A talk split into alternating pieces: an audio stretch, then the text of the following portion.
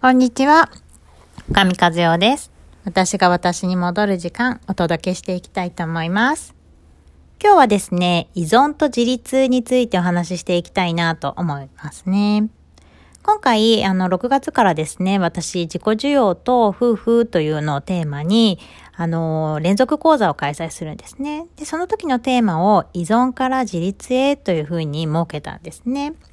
で、なぜ依存から自立へっていうふうに設けたかっていうと、やっぱり私たちってどうしても、まあ、一緒にね、夫婦って住んでいるから、親の顔色を伺うように夫の顔色をね、伺っていたりとかすると思うんですよ。で、そうすると苦しくなければ全然いいんですけど、まあ、ずっとずっと夫の顔色とか見ているとね、やっぱり自分の人生っていうのが、その夫の顔色の範囲内でこう育まなきゃいけないようになってしまうと、まあ、ちょっと自分の人生がね、窮屈になってしまうなって思うんですよね。で、自分の人生がやっぱり窮屈になるとどうなるかというと、まあ大体夫に不満が出るじゃないですか。で、そうなると、あの、やっぱりうまくいかなくなってくる。で、夫は別に顔色を見てほしいって思ってるわけではないケースが結構あるんですよね。で、私も昔、あの、夫に顔色見なくていいよって言われたこともあったので、なんか本当は見なくていいのに、自分の中のこう恐れとかね、そういうものが、まあ夫にこう投影されて顔色見ちゃうっていうことはあるかなと思ったりしています。やっぱり自分の人生をこう生きていくってなった時に、顔色を見ないっていうことはね、夫が、夫のね、ゼロにはならないかもしれないけど、その顔色を見つつも、やっぱり自分がどうしていきたいのっていうことを考えていくって大事かなと思うんですね。で、それがやっぱり自分の人生を生きるっていうことになっていくかなと思うんです。で、今回、こうコロナのこともあって、やっぱり、こう、いろんな情報もあるし、いろいろ世の中が変わっていく中で、じゃあ私は一体どうしたらいいんだろうって思ったことがね、あの、何度もあったかなと思うんですよね。で、その時に、あの、自分で答えが出せるかどうかっていうことが大事に今後はね、なっていくんじゃないのかなと思っていて、そのメンタルを4ヶ月のうちで一緒にね、あの、育んでいきたいなと思っている連続講座なんですね。で、テーマにしている依存から自立へっていうものなんですが、依存ってね、私悪いことだと思っていないんですよ。しっかりこう依存できるからこそ、しっかり自立ができると思っていて、で、言葉の定義として依存ってどういうことかっていうと、まあ自分でね、決められないっていうことなのかなと思っています。じゃあ自立ってどういうことかっていうと自分で決めることができるかなと思うんですね。で、まあ私の話をしますと、まあ私ね、自分で決めるっていうことがやっぱり怖かったんですよね。決めてる風だったんですよ。まあ夫とかにも、なんかどこ行きたいとか言って、ここ行きたいって言われたら、あ、そこいいねって言って、同意するっていう感じ。で、同意してても、まあ文句はないし、それでよかったって言えばよかったんですけど、やっぱりさ、自分でも行きたいところとかあったりするじゃないですか。それがね、なかなか、やっぱ言えなかったんですよね。で、言えないと、やっぱちょっと不満が溜まってくるっていうことが、まああって、で、よくね、あの、夫は、かずちゃんはどうしたい？って聞いてくれてたんですよね。でも機嫌を損ねたらいけないと思うから、いや、なんか、うん、あの、夫のね、やりたいようでいいよ、みたいな。で、逆に夫はそれがね、ちょっとつまんなかったんですって。なんかやっぱりやりとりをそれをね、したかったんだって、後からね、言われたことはあるんですよね。で、私が決定的に人に依存してるんだなって思った出来事があって、まあそれがですね、娘が、まあ幼稚園ぐらいの時なんですけど、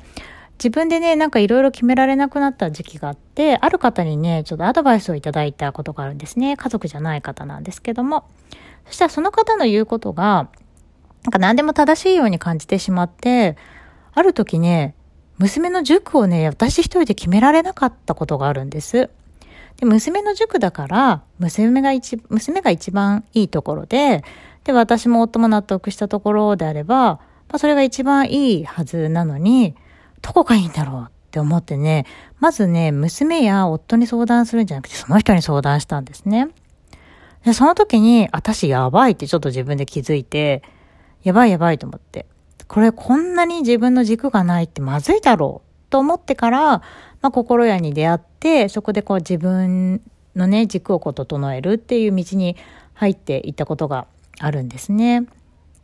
で、やっぱり誰かに依存しちゃうとか、誰かのアドバイスを聞きたくなるっていう時って絶対人生であって、だってまあ目の前さ、うまくいってないから誰かの意見聞きたいわけだからね。それはそれでいいと思うんですけど、そのアドバイスをもらいつつも、じゃあ本当は自分はどうしたいんだろうって思うことって大事かなと思うんですね。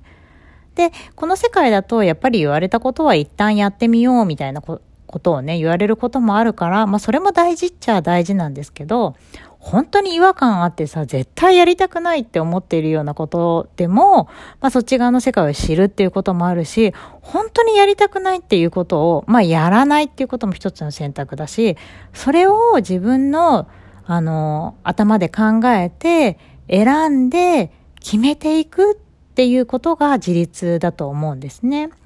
だから、誰かがこんなことやった方がいい、やってみたらいいと思うよって言った時に、わかりました。ちょっと頑張ってやってみますってやってみるを選ぶのも自分だし、いや、もう絶対それ無理だと思って、選ばないって、やらないっていうことを選ぶのも自分なんですね。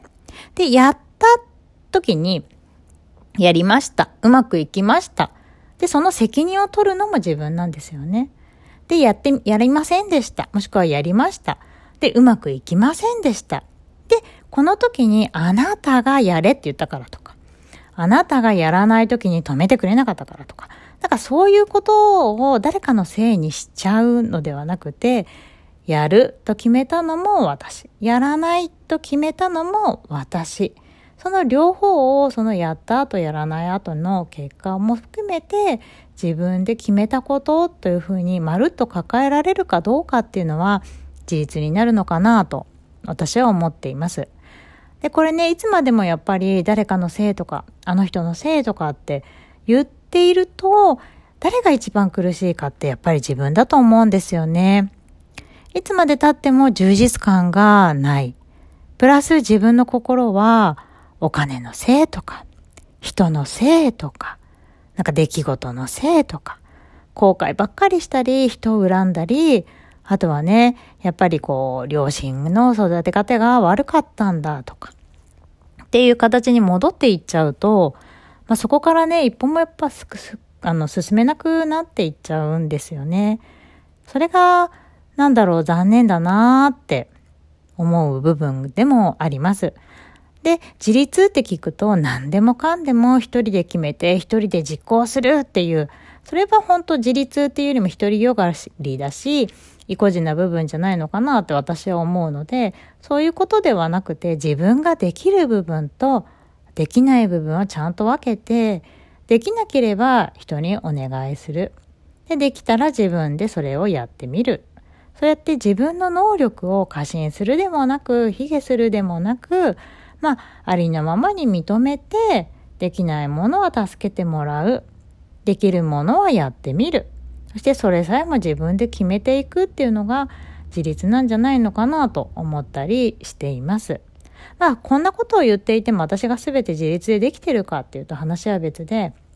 まあこれはあのずっとずっとね生きている間にやっていくことになるんだろうなと思うんですけれども、ただ自分の頭の中でこの情報はどういう意味があるんだろうとか、この情報は正しいのかなとか思いながら、この情報はいいかもしれないなって思いながらそれを取捨選択してその取捨選択した情報の中からまた自分はどれをやってみたいんだろうとかどんな風になったらいいんだろうっていう自分の中から照らし合わせてじゃあこうするって決めてやってみる。でやった結果の責任も自分でしっかり受け止めてみるっていうことはね大事になるんじゃないのかなと思うんですね。で、そうすると勝手にね、逆に言うとこう、チャレンジとかが楽しくなるんですよ。で、チャレンジが楽しくなって、どんどんどんどん自分も変わっていくからね。で、楽しくなってくると、勝手に幸せに一人になっているんですよね。で、勝手に幸せになってると、なぜか周りもすごい幸せになってているっていうことが、まあ私の人生の中で起こったので、それを伝えていきたいなと思っていて、連続講座を開講することにいたしました。まあ、依存と自立を今回はテーマに扱うんですが、まずは、その自分が依存してるのかな、自立できてるのかなっていうところをまず知るっていうことが大事になるので、4ヶ月を通していろんな自分をみんながね、こう知っていってもらえたら嬉しいなと思っている講座です。ということで今日は依存と自立についてお伝えしました。今日はここまでです。じゃあね、バイバイ。